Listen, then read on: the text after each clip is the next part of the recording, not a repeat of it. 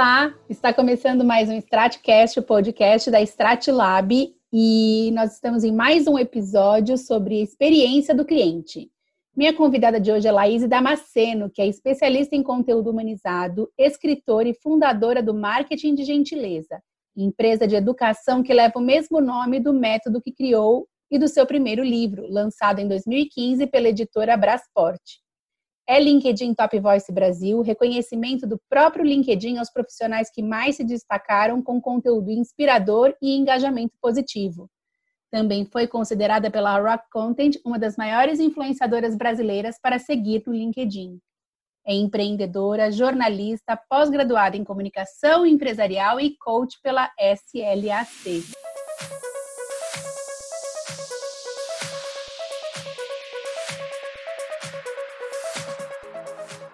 Laís, seja bem-vinda. Querida, muito, muito obrigada pelo convite, como sempre, né? Você sabe que eu vou aceitar sempre as suas chamadas, as suas call to actions. Ai, adoro, adoro ter você com a gente. Muito bom. A gente vai falar hoje sobre conteúdo humanizado, como trazer suas postagens para o mundo da experiência do consumidor e não tem ninguém para falar melhor desse assunto com a Laís e você vai entender no decorrer dessa conversa por que eu falo disso. Porque acho que desde o começo, né, Laís, acho que vale a gente contar também um pouquinho sobre como a gente se conheceu. Eu conheci a Laís no Social Media Week é, e ela já falava sobre marketing de gentileza. Eu fiquei muito impactada com o conteúdo da Laís e de como ela mostrava com exemplos práticos e fáceis de compreensão que a gente precisa centrar no cliente nos nossos conteúdos, não é, Laís? Com certeza. Bom, primeiro, né, é assim, além de agradecer o seu convite, eu tenho que dizer que também é uma honra poder ser convidada como uma especialista para falar nesse assunto. É, sem dúvida, é um assunto que eu amo falar, é um tema que eu estudo pra caramba, que eu pratico muito, né? Não só no meu marketing, é, de conteúdo, no meu marketing digital, e eu venho ensinando também para os meus alunos, para os meus clientes, e a gente tem conquistado aí resultados bacanas.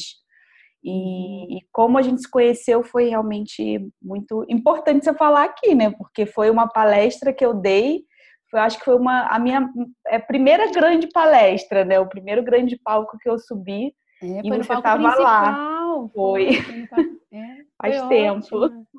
Não, e foi interessante porque depois eu te encontrei e te reconheci de cara. Eu nem, como eu cheguei e assisti a palestra, né? Tipo, não, não é uma coisa assim que você fala assim, é, ah, eu vou, eu lembro quem é a pessoa, né? Se você não, se você não é de fato é, impactado, usei mil vezes impactado, mas se você de fato não é impactado por aquele conteúdo, você não lembra, né, de quem é o palestrante. Uhum. Isso, isso, me marcou muito. E depois a gente se encontrou num outro episódio e eu falei, eu estava na sua palestra. Muito muito bom. Sem e dúvida. desde então, né, Laís, acho que a gente, há muito tempo você vem falando dessa questão de humanização de conteúdo, e foi uma das primeiras, acho até, até por isso que a gente teve um, assim, uma, um reconhecimento tão interessante do trabalho que a gente faz e que a gente até faz em conjunto hoje, né? Mas eu queria uhum. muito que você explicasse para mim e para quem está escutando a gente é, essa questão do conteúdo humanizado, né? Porque é uma palavra que está tão em alta, principalmente agora, durante essa, esse isolamento físico da gente, né? Humanização para cá, humanização para lá, as empresas precisam se humanizar, o conteúdo precisa humanizar. Mas uhum. o que, que isso quer uhum. dizer efetivamente? Tá, bom. É, essa palavra humanização realmente está é, tá em voga, está todo mundo falando. Eu acredito que o ideal seria a gente usar a palavra rehumanizar, né? Mas para a gente também facilitar, falar a língua do povo, falar a língua que a gente entende no dia a dia, a gente fala conteúdo humanizado. Porque no fim das contas, Fê, o que, a gente está falando aqui? A gente tem que humanizar aquilo que já deveria ser humano, né? No entanto, a gente está falando de um contexto aqui digital, né? Eu vou direto ao ponto. O que, que é o conteúdo digital humanizado? Quais são as características dele e, inclusive, quais são os resultados que ele é, é, pode gerar quando você produz esse conteúdo? Primeira coisa, é aquele conteúdo que, que tem uma característica o seguinte: ele se aproxima ao máximo de uma conversa espontânea, né? E por isso por ele se aproximar né, de uma conversa é, é, espontânea, ele cria conexão forte e genuína com quem está ali, é, ou lendo, ou assistindo vídeo, ou é, ouvindo um podcast. É esse tipo de característica que a gente identifica num conteúdo humanizado. Começa a criar uma conexão com aquela pessoa que você nunca viu na vida, né, entre uma marca e uma pessoa que também não se conheciam. Uma outra característica é que esse conteúdo digital humanizado ele tem uma ele tem vida, ele tem ritmo e ele torna prático aquilo que geralmente é robotizado ou aquilo que as pessoas, os profissionais, às vezes até no correria do dia a dia, acabam tratando de maneira muito técnica. Uhum. Quando eu uhum, falo que tem vida e ritmo, é que tem é, energia, entendeu? Então você sente, além de ter essa característica da conversa fluida, né, é, é, tem a questão da informalidade, sim, mas tem ali alguma coisa que você é, é que desperta alguma coisa na gente, né? Uma outra característica bacana para a gente identificar é que esse conteúdo ele emociona. E quando eu falo de emocionar, não é só emocionar de trazer alegria.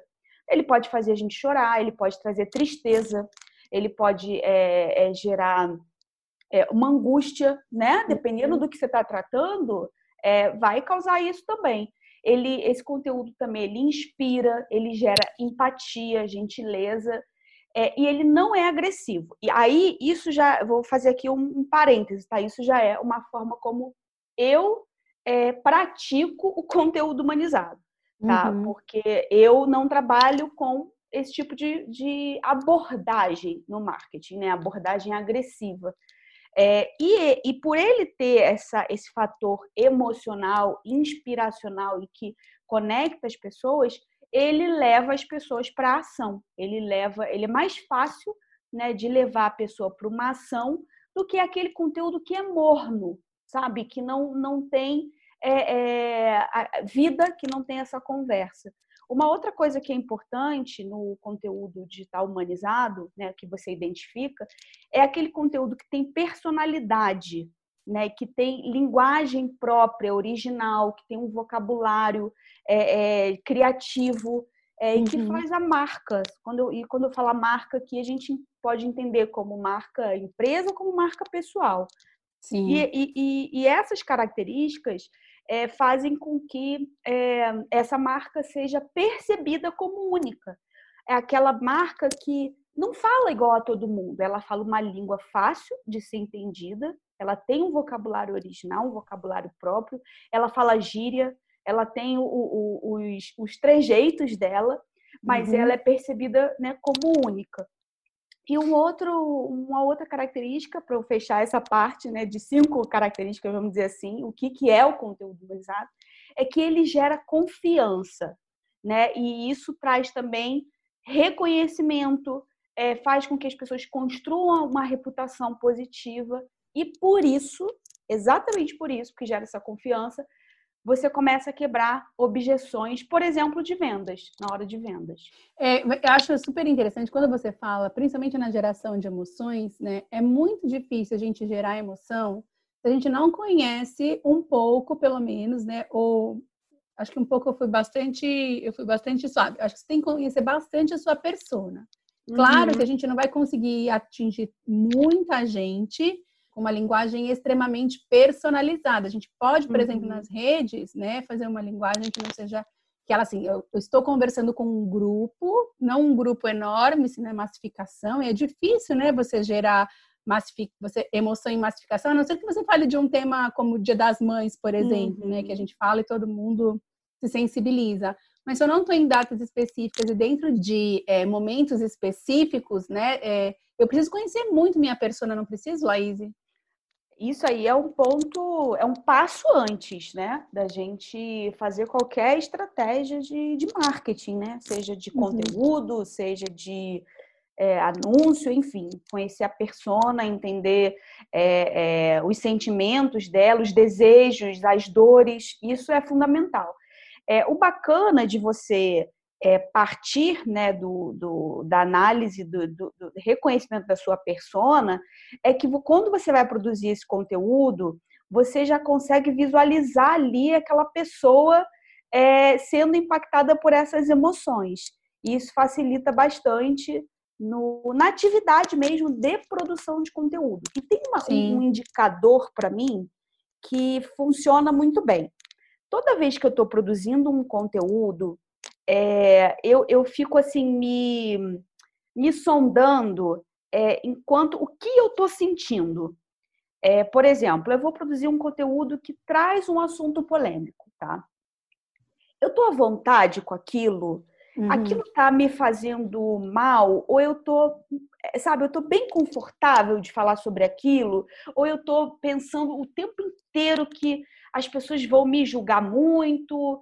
É, assim, sabe, eu, eu começo a avaliar esse tipo de coisa porque nessa hora é, é uma hora que a gente. E aí, como produtora de conteúdo, né? Seja uhum. aquela pessoa que está trabalhando para a própria marca pessoal, e seja aquela que também vai trabalhar para para um outro, né? Como um ghostwriter, por exemplo. Então é importante você ter essa sensibilidade na hora de produzir o conteúdo, porque se você tiver muita dúvida sobre aquilo ali, é porque talvez é, aquilo ali não esteja tão conectado com a sua persona, que você está tá com tanta dúvida se a sua persona vai aceitar aquilo, uhum, né? Sim. Então é, é, um sinal de que hum, talvez isso aqui não caia muito bem. Talvez essa linguagem, talvez, ou o próprio tema, entendeu? E aí, a gente pode também testar, né? Passar para uma, duas pessoas. A gente sempre tem alguns grupos, né? Eu tenho alguns grupos. Aham. Quando eu vou fazer um conteúdo que eu acho que está um pouco provocativo demais, né? Eu compartilho uhum. para pedir opinião antes da gente né, atiçar os haters, né? Na internet é. também não é legal. É, e, também porque às vezes a gente está com uma autocrítica, né, muito elevada e se dá para uma outra pessoa ler, ela fala não, tá excelente, tá, tá ótimo, super legal, tá super legal. Então não é desenvolver essa neurose, né, com conteúdo, mas é importante sim dar essa validada, né, assim no dia a dia. Sim. Super. Sabe que teve, você falou sobre essa questão de usar um, uma, uma, comunicação, palavras, enfim, é, expressões que elas sejam também um pouco mais informais, né? Uhum. Acho que uhum. tem uma tem uma questão que ela é importante quando a gente fala de conteúdo, principalmente quando a gente fala de conteúdo técnico, que é o tanto que as pessoas gostam de usar palavras que são muito difíceis, né? Porque parece que vai ficar mais bonito mas que gera uhum. um distanciamento do público, porque o público não compreende, né? O público que não é técnico não compreende, ou é uma expressão que ela faz muito sentido para quem é especialista, mas o público é, não se não se identifica, ele não consegue relacionar o, o, que ele procura com aquela palavra super bacana, uhum. mas que né, não tem não é de fácil tradução. E aí, ao mesmo tempo, é, eu, eu fico pensando também é, a gente tem essa, essa mania, mas eu acho que é, é, um pouco de defesa, né? Da gente ficar usando, querer fazer, escrever tudo sempre super bonito, sempre rebuscado, sempre impecável, uhum. perfeito, né? Eu já até tomei, você sabe que eu já tomei chapoletada na rede, porque eu escrevi uma palavra, sabe, na pressa, você escreve uma palavra errada, uhum. e aí uhum. veio uma pessoa e nossa, falou um monte para mim, né? Eu pedi desculpa, falei, ó, oh, desculpa, tal, mas ele acabou comigo. Mas ok, faz parte do aprendizado, né? Uhum. É que aí eu vou te fazer essa, vou te fazer uma pergunta que ela tem a ver com isso, né? Quando a gente mostra fragilidade, vulnerabilidade na, nas, nos nossos conteúdos, isso também é humanização? Ou a gente trabalhando isso nas nossas marcas na pessoal ou na de empresa, como você mesmo disse, é, ela pode trazer um sentimento de superexposição? Eu acredito que a vulnerabilidade, que a fragilidade, que você é, se colocar ali como ser humano que somos, né? É sim parte desse é, do que a gente está chamando aqui, né, de conteúdo humanizado. Porém, tem uma, uma, uma questão muito importante para a gente discutir. Quando a gente fala de vulnerabilidade, fragilidade, a gente está falando, é, parece que a gente está falando muito assim de é, me colocar ali e mostrar só as minhas fraquezas, né? É, os meus fracassos, né? E você sabe que em algumas mídias, em alguns canais, isso viraliza, isso bomba, aquelas uhum. histórias, né, de fracasso, mas que no final tem uma lição de vida maravilhosa, aquelas coisas. Quando a gente fala de vulnerabilidade, eu não entendo que é só é, por lado de, nossa, é, eu sou vítima de alguma coisa, ou então, poxa, eu errei, pisei na bola, mas dei a volta por cima. Vulnerabilidade é você estar vulnerável a tudo, né? No entanto, Sim. vulnerabilidade e você se colocar ali, né, você se abrir, você se expor, não é a mesma coisa que irresponsabilidade. Acho que são duas coisas que hoje se confundem. É, a gente vê uhum. vários casos. Eu estou até com essa pauta de artigo para escrever e já vou até desenvolver por aqui. Porque aí, quando eu for escrever, ah. eu já vou ter a ideia um pouco construída na cabeça. É, então, vulnerabilidade é diferente de irresponsabilidade. O que a gente vê, por exemplo, nesses, nessas crises de imagem, né? De influenciadores, né? Desses blogueiros e tal. São pessoas que, sim, estão ali é, vulneráveis. No entanto, é, seria muito fácil a gente justificar poxa, mas é isso, né? A vulnerabilidade, a gente se coloca aqui. Não, isso não é vulnerabilidade. Aquelas atitudes que a galerinha tá fazendo ali e, e, fazendo coisa errada e, sei lá, até colocando a vida né, de outras em risco, é, isso é irresponsabilidade. Isso é outra coisa, entendeu? Você uhum. ser vulnerável é você sim, é, cara, é ser humano. Ser humano. E ser humano envolve em errar? Envolve mas é, persistir também no erro, na irresponsabilidade, aí já é outra coisa, entendeu? Já sim, não é sim. mais você ficar ali é, é, se expondo como você realmente é. A não ser que você realmente queira causar, né? A pessoa às vezes quer causar, quer lacrar e tudo mais. Então, eu não acho que a vulnerabilidade é, ela, ela também assim traz e que, ou que ela seria sinônimo de uma superexposição. Aí uhum. também depende do que, que você está chamando de superexposição. Seria tipo uma pessoa ou uma empresa que abre, sei lá, abre muitas informações, abre muitos dados, é, se expõe. É, aquilo, é deixa, né? deixa, sabe, mostra suas fragilidades e acaba é, se, se, deixando muito é, é vulnerável mesmo, né? Vulnerável para que para que possa ser atacado ou mal interpretado ou que falar uhum. ah, é, tá, tá, se fazendo de vítima. A gente sabe, uhum. né, que isso uhum. acontece. Mas acho que é mais nesse sentido mesmo dessa super, a superexposição. É, é, eu acho que tudo que é exagerado, né, não, não é legal. E uhum. aí a uhum. gente entraria até num, numa outra discussão, que eu acho que não é o caso, mas só para pontuar, a diferença entre a gente é, ter um conteúdo humanizado, mostrar, sim, né, a nossa fragilidade, nossa vulnerabilidade, mas é, manter a minha privacidade, a minha sim. intimidade, né? Sim. Eu acho que hoje confundem muito. Quando a gente fala assim, ai, fulano é muito humano, né? Tipo, óbvio, né? As pessoas são humanas, mas quando a gente fala fulano é muito humano, aquela marca é muito humanizada, geralmente isso está muito associado porque aquela pessoa ela faz o bem, né? É, ela faz, ela, ela é acessível, uhum. ela dá atenção. É, é, como se fosse assim. Quem tem muito, quem tem muita fama, quem está com os holofotes, parece que tem carta branca até para ser arrogante. Você já reparou isso? Ah, inclusive, eles mesmos se dão carta branca para é... isso. Né? Olha, a gente falando aí, a gente vem dessa dessa polêmica que está acontecendo entre diversos uhum. é, influenciadores, né? Até a Lu Bazanella falando que ela tinha todas as previsões que a Lu Bazanella, quem estiver escutando quiser seguir a Lu, uhum. a Lu uhum. falava que a gente ia ter uma terceira onda de influenciadores, onde só quem é verdadeiro, de fato, transparente e que tem mesmo empatia é que vai se manter no, no campo da influência. E a gente vê todo um monte de grandes influenciadores desmoronando exatamente por essa superexposição, pela uhum. fragilidade. Mesmo querendo ser arrogante, acaba se fragilizando, fragilizando a situação, né? E, enfim, pisa em, em, em, em chão de vidro, né? Em piso de vidro. E aí a gente viu isso acontecer e a gente também está vendo acontecer não só com quem se superexpõe, propositalmente, como o caso das festas, né, no meio da, do isolamento físico, mas a gente tem também está acompanhando o pessoal que se separa, enfim, aí começa toda aquela questão também, né, de ó, você, você se superexpôs até agora, né, porque o seu conteúdo é humanizado. E sabe por que eu estou trazendo também influenciadores? Porque, assim, principalmente nos últimos anos, a gente tem visto o aumento é, dos influenciadores no business to business, né, Laís?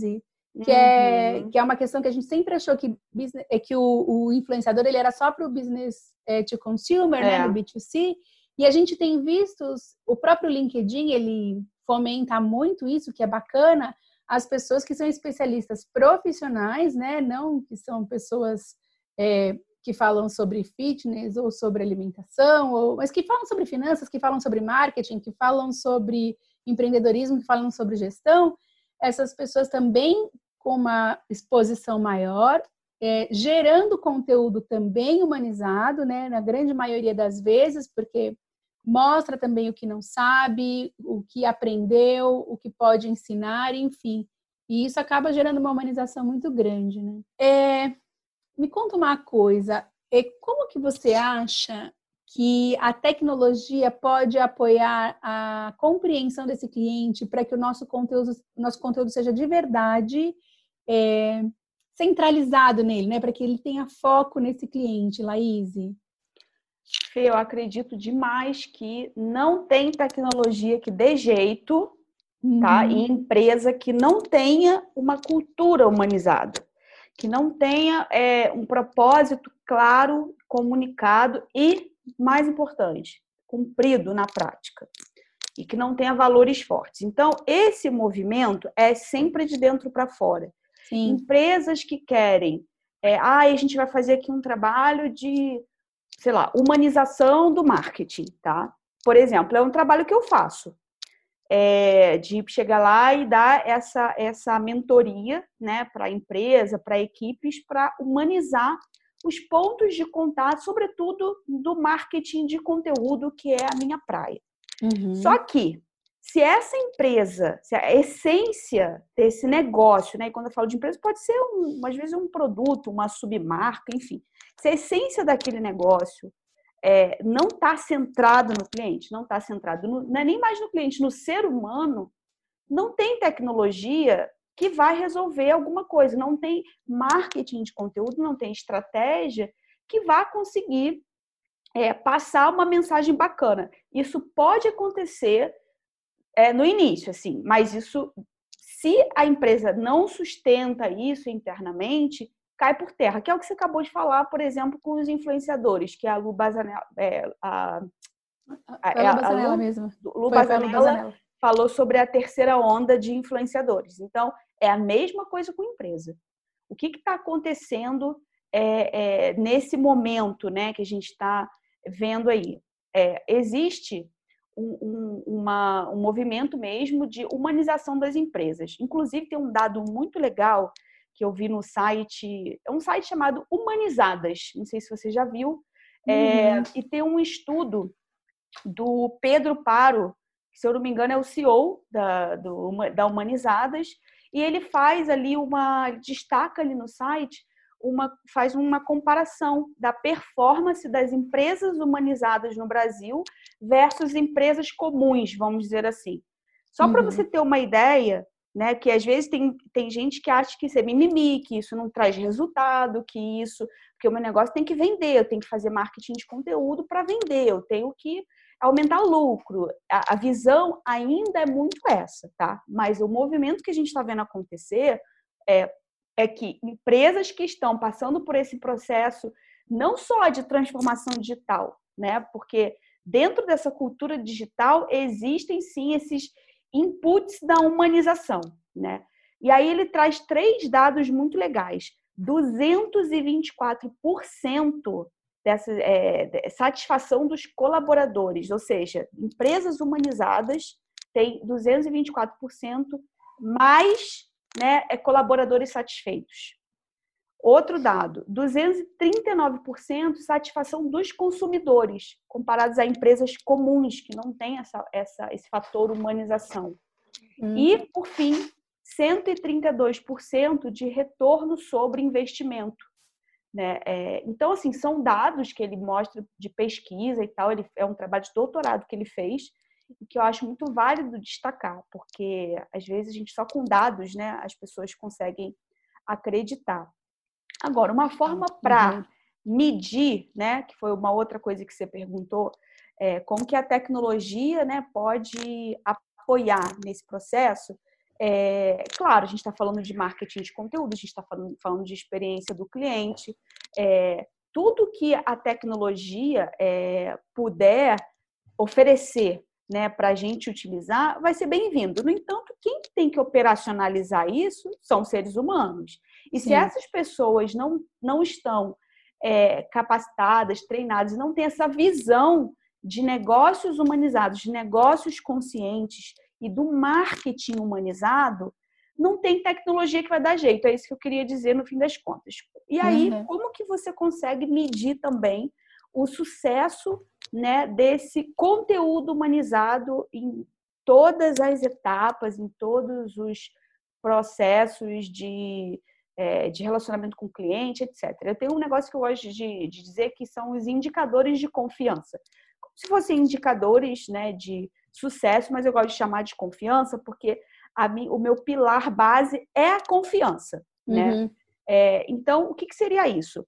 É, você, né, que está aí ouvindo a gente, você pode criar os seus indicadores de confiança. São as suas métricas, tá? E aí você pode criar para sua empresa, você pode criar só para o seu departamento de marketing, você pode criar só para sua marca pessoal, não importa.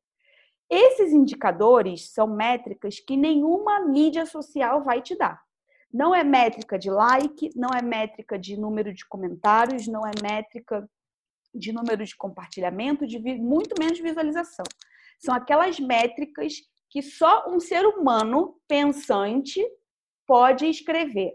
O que que eu vou dar aqui alguns exemplos, tá? Vou dar exemplos meus, que vai ficar bem mais fácil de entender. Ótimo. O indicador de confiança que eu utilizo para medir a eficácia e a eficiência do meu conteúdo digital humanizado. É, pessoas que estão tipo me respondendo e-mail, é, mensagem inbox, mensagem ali no direct no Instagram é, com elogios ou com feedbacks, com alguma coisa que, de alguma forma, está diretamente ligado ao cumprimento do meu propósito. Uhum. Entendeu? E uhum. não simplesmente, adoro teu conteúdo, muito bom. Agora, quando a pessoa fala, Laís, poxa, eu estou acompanhando seu conteúdo, o seu conteúdo me inspira, me emociona, toca o meu coração, porque aconteceu isso, isso, isso da minha vida, taraná, dos meus negócios. Aí eu falo, isso aqui está diretamente ligado ao meu propósito, porque eu tenho clareza do meu propósito, que é inspirar, emocionar e tocar o coração das pessoas. Sim, Outro indicador, em relação ao meu posicionamento de marca, né? Quando as pessoas vêm falar para mim, cara, eu adoro a, a, a tua pegada do conteúdo digital humanizado. É, eu acho que isso foi, é, é, isso faltava no marketing digital. É, eu, eu, ah, uma coisa que é muito legal, que é um indicador zaço assim para mim, que é, Laís, eu passei a amar, a me apaixonar por marketing porque eu comecei a seguir o teu conteúdo, porque eu comecei a seguir você. Isso é um indicador de confiança para mim. Mas por que, que é um indicador? Porque antes eu escrevi sobre isso, eu, listei essas coisas. Então, percebe que são, são métricas que são muito particulares e que aí cada um vai escrever para entender aonde é que o teu conteúdo né, é, humanizado está impactando a vida das pessoas, né? E não só em volume, não só em é, é, é, like. É importante? Claro que é, mas isso naturalmente vai acontecer se você impactar as pessoas. Você vai aumentar o número de seguidores, você vai, as pessoas vão entrar no teu movimento, entrar na tua comunidade, vão reverberar isso, entendeu? Então, uma forma de medir é essa: crie seus indicadores de confiança e fique atento aos feedbacks que você vai receber, o que você está conquistando, é, se você está conquistando a confiança das pessoas.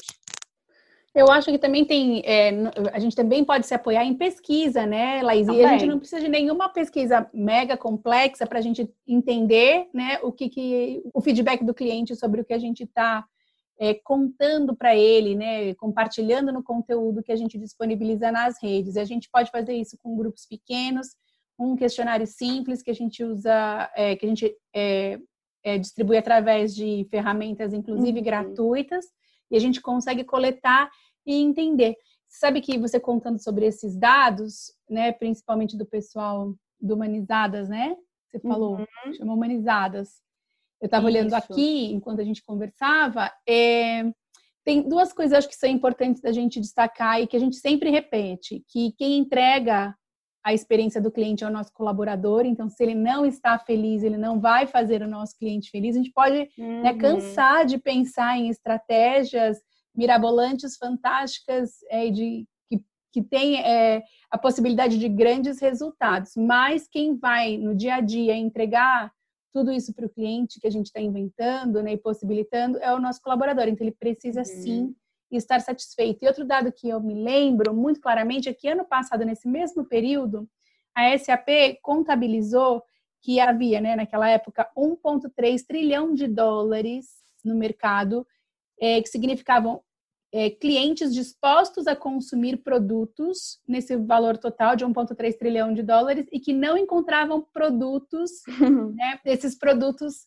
é, desenvolvidos para atender suas necessidades. Ou seja, quando a gente passa a escutar o cliente, né, quando a gente passa a entender o que o cliente quer da gente, gera essa relação de confiança, a gente também recebe informação a mais, até, até capaz não só de validar ou avalizar o conteúdo que a gente que a gente produz, mas também a criar novos produtos, novos serviços, novas soluções, né?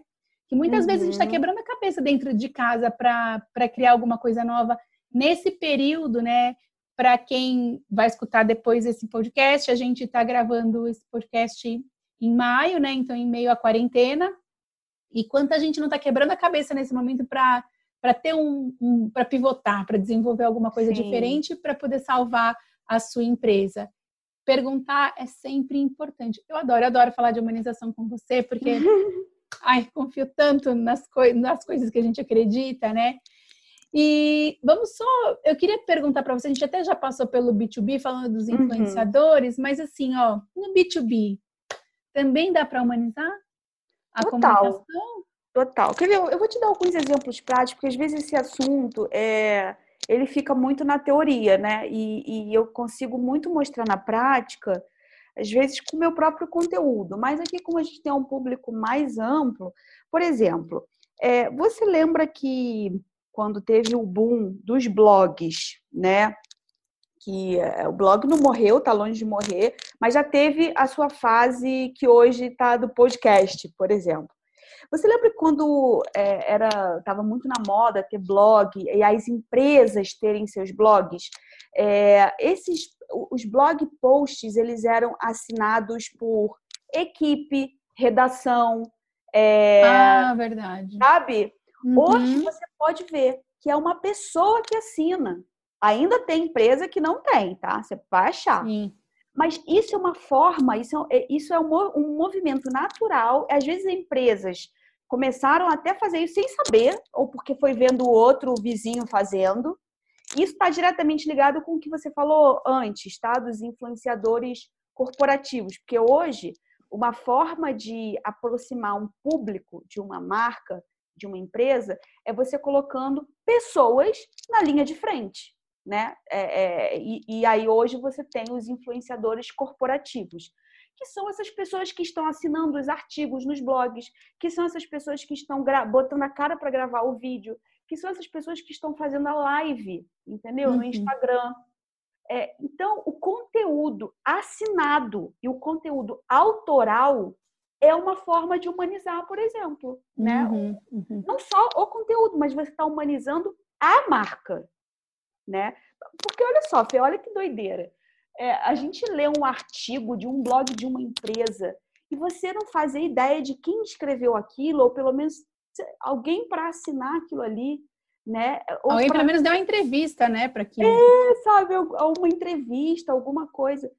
Isso era muito comum até alguns anos atrás. Hoje está cada vez menos, né? Você vê mais a cara das pessoas. Outra forma, que é uma, não é mais tendência, é realidade foto nas assinaturas de e-mail, né? É uma forma de você humanizar o conteúdo. Que a gente fala também disso, parece que a gente está falando só de rede social e não é.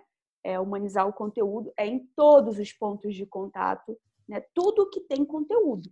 Né? Uma outra forma que você vê de humanização de conteúdo. Numa landing page, por exemplo, seja de produto, uma oferta de serviço, é a call to action, né? aquela chamada para ação, né? para você clicar num botão, para você se inscrever, ela também já está diferente, porque não dá mais para ficar com aquelas com aqueles gatilhos é, que já são antigos, entendeu? Sim, sim. gatilhos que já funcionaram, mas que hoje são frios. Então você começa a, a, usar mais a criatividade. Eu vou te dar um exemplo que eu fiz num artigo meu e que deu muito certo. Eu fiz um artigo ensinando é, você a vender seu próprio peixe nas redes sociais, né? E o título era assim: Você é excelente em vender é, a ideia do outro, alguma coisa assim. Mas na hora, não, você é excelente em falar, né, em apresentar a ideia do outro, mas na hora de vender seu próprio peixe, você dá aquela travada. Ou seja, é, é muita gente passa por isso, né? E aí claro. eu começo a construir ali, dou umas dicas de como você pode fazer isso, como você faz marketing pessoal, por exemplo, sem ser arrogante, sem é, ficar se autoelogiando e tudo mais. No final, é, eu faço uma brincadeira. É, eu falo para a pessoa fazer um comentário e vender o peixe dela ali, no comentário. Depois de tudo que eu ensinei no, no artigo, e ao invés de eu fazer uma call to action, ah, deixa aqui seu comentário e faça a tua apresentação profissional. Eu brinco e falo assim: agora está na hora de você vender seu peixe. Joga seu peixe aqui na minha rede. Faz o teste até, agora. É, em até, e ainda fala assim: até 140, 140 caracteres bota o seu peixe no meu comentário. Eu estou fazendo uma call to action, comente aqui. Entendeu? Só que eu estou usando analogia, eu estou brincando, eu estou trazendo uma linguagem leve, às vezes, para falar de um assunto que gera muita polêmica, porque tem muita gente que é crítica em relação a isso, né? Aí, aí começa a descambar o assunto, começa a falar, e aí não sei o que, fulano, vi isso, aquilo. Então, são formas que você utiliza para humanizar e óbvio, no, você tá, a gente está falando de negócios, né? A gente está falando de humanização de conteúdo para alcançar resultados e não só para ficar um conteúdo bonito e, e bacana e que agrada, né? Muita gente também não vai não vai gostar, né? Mas se o objetivo ali está claro para você, você vai usar de estratégias, de técnicas para isso. Não, total, Total. Bom, é, é interessante, né, que a gente às vezes fica tão perdido, né, nessa questão de humanização. Às vezes eu vejo que a gente, mesmo quando a gente se aproxima de grandes empresas, sejam elas B2B ou B2C, e a gente mexe com humanização, com foco no cliente, ou mesmo com trazer os seus porta-vozes internos ou seus influenciadores internos, que não é aquela pessoa famosa blogueiro, não, é, mas é uma pessoa que tem propriedade, né, para falar, que entende do assunto. Eu vejo que nisso tudo ainda tem uma, ainda tem um véu, né? As pessoas estão uhum. se acostumando, mas ainda tem um véu sobre esses assuntos e uhum. parece que ainda é meio, pera, preciso ainda revelar algumas coisas porque eu não compreendo totalmente. O que por um lado é bom, porque significa que todo mundo tem a oportunidade ainda de humanizar. Humanizar não é uma coisa generalizada, né, Laís? Né? Assim, todo mundo está uhum. fazendo. Não, a grande maioria não. das empresas não está humanizando ainda, né? Então, a gente tem oportunidade, esse é o momento, né? Se você precisa humanizar sua empresa, esse é o momento. Né? Não vai, também não tem muita, muita chance da gente adiar esse processo, né? uhum. né? Porque o cliente mudou, né? O, o o ponto é que não é que você precisa humanizar porque precisa de tecnologia ou porque senão você vai ficar fora da, da moda, mas é porque o cliente humanizou e ele começa a exigir muito mais para ele engajar com os nossos conteúdos, para ele comprar os nossos produtos, para ele entender que os nossos valores são iguais, né? E aí, tocando já nesse assunto de, poxa vida, a grande maioria das empresas não humanizou, se eu quero começar, por onde eu começo? Maravilha. Bom, primeira coisa, né, é, é chover no molhado, mas é importante reforçar. É conhecer realmente os problemas e as dores do teu público, melhor ainda, da tua persona, daquela pessoa que você quer falar com aquele conteúdo. Né? Uhum. Quando você entende a dor de alguém, você até fala a mesma língua que ela, né? E quando você transforma essas dores e problemas é, em soluções, você de alguma forma já está humanizando, nem que seja ali o teu processo de criação de pauta de conteúdo, tá? Então esse é o primeiro ponto. Outra coisa, dica prática, fa faz uma lista, né, de características da personalidade dessa marca. É, eu vejo que muitas marcas têm muito, tem lá muito bonito, né, no site, é, a visão, a missão, é, os pilares da, da, da cultura, os valores.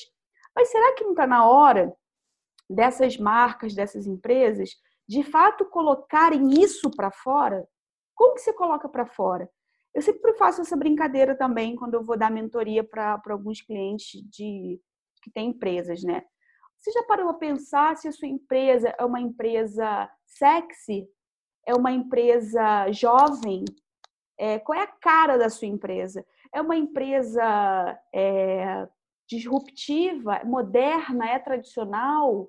É uma empresa que tem é, é um espírito é, mais jovem, né, jovial, assim, nesse sentido, é leve, é, é mais técnica e não tem certo e errado. É uma questão de você identificar que personalidade ela tem, né? Porque você já reparou que tem marcas que você nitidamente você consegue identificar que, que personalidade, que características essa marca tem.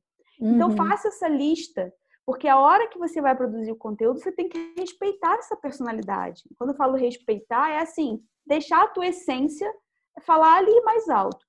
Outra coisa que você pode fazer é entender o tom de voz, né, e a linguagem que você vai utilizar para dar vida a essa personalidade. Então eu entendi que minha marca é uma marca que, que é jovem, né, que tem esse esse espírito mais jovem. Que linguagem é que eu vou utilizar no meu conteúdo? É uma linguagem arcaica? Não, entendeu? E às vezes isso acontece. Então você não está humanizando o teu conteúdo, você está fazendo conteúdo, inclusive, é, sem estratégia. Uhum. É, a linguagem é que dá vida para essas características da personalidade. Outro ponto é o vocabulário que eu vou utilizar, que é diferente de, da linguagem do tom de voz. O vocabulário são as coisas que você costuma falar. Quais são as gírias que as pessoas dentro da empresa costumam falar e que merecem ser compartilhadas com o público? Né? É, e quando eu falo que merecem, aquelas que pô, as pessoas vão entender, né? E que não pode ficar um, um, uma gíria ou uma piadinha interna, né? Que senão uhum. as pessoas né, ficam ali de fora. Que vocabulário próprio é esse que você tem? Com certeza, uma empresa ela nada mais é do que uma reunião de pessoas. E essas pessoas elas é, tem ali, por mais que cada um né, tenha a sua particularidade, mas quando você junta grupos, os grupos eles têm características, né? É, eles de alguma forma têm é, é, uma, uma similaridade, as pessoas estão integradas porque têm coisas em comum. Então, que vocabulário é esse? É, você mesmo fala, né, Fê, que você gosta lá dos meus conteúdos quando eu boto lá, graças a Deus, né? É, é verdade. É, né? Eu juro Porque é você, falar, né? Sou eu, é como eu falo no meu dia a dia, né? É, e aí você tem que ter bom senso, né? Como em tudo na vida. E outra coisa é você identificar também quais são os temas paixão que as pessoas dentro dessa empresa têm. Nossa, ótimo. Vezes, né, uma empresa de tecnologia, ela só tem que falar de tecnologia com aquela linguagem técnica de tecnologia, tudo bem, se, se a tua persona, se o teu público é um público que é técnico, que só quer isso, beleza. Mas você não pode, por exemplo, é, trazer elementos de, das paixões para fazer conexões com os temas-chave de conteúdo. Então, eu falo, por exemplo, dos meus gatos, eu falo, por exemplo, da minha paixão é, por viagem, eu falo é, das, da minha paixão por vinho, por pizza, chocolate, é, é, por, sei lá, por conversar com as pessoas, por fazer amizade, por música. Eu posso uhum. trazer isso para o meu conteúdo. Isso humaniza. Por que, que humaniza? Quando você traz essas, essas paixões das pessoas que estão ali dentro de uma organização, você está dando uma cara para aquele conteúdo e isso também é, traz sentimentos, traz identificação né, com o público, conecta. Aí a gente volta lá para o que a gente falou no início do, do, da, da, do podcast, entendeu? O que, que é, então, o conteúdo humanizado e quais são as características dele.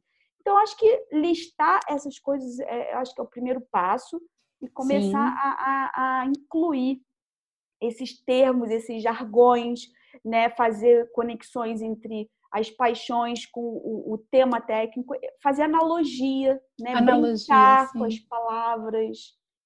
Analogias são super bem-vindas, né? As pessoas sim. gostam, as pessoas acham porque mostra primeiro que a gente conhece do tema, segundo que a gente está uhum. atento o tempo todo, porque não é tão simples fazer analogia, né? Você precisa ser perspicaz para você fazer essa analogia. Uhum. E, e, enfim, isso aumenta a autoridade da gente, né, Laís? Sim. Ó, uma, uma dica, eu, porque assim, eu ensino é, conteúdo, né? eu faço conteúdo para ensinar sobre conteúdo. Então, eu utilizo muita analogia.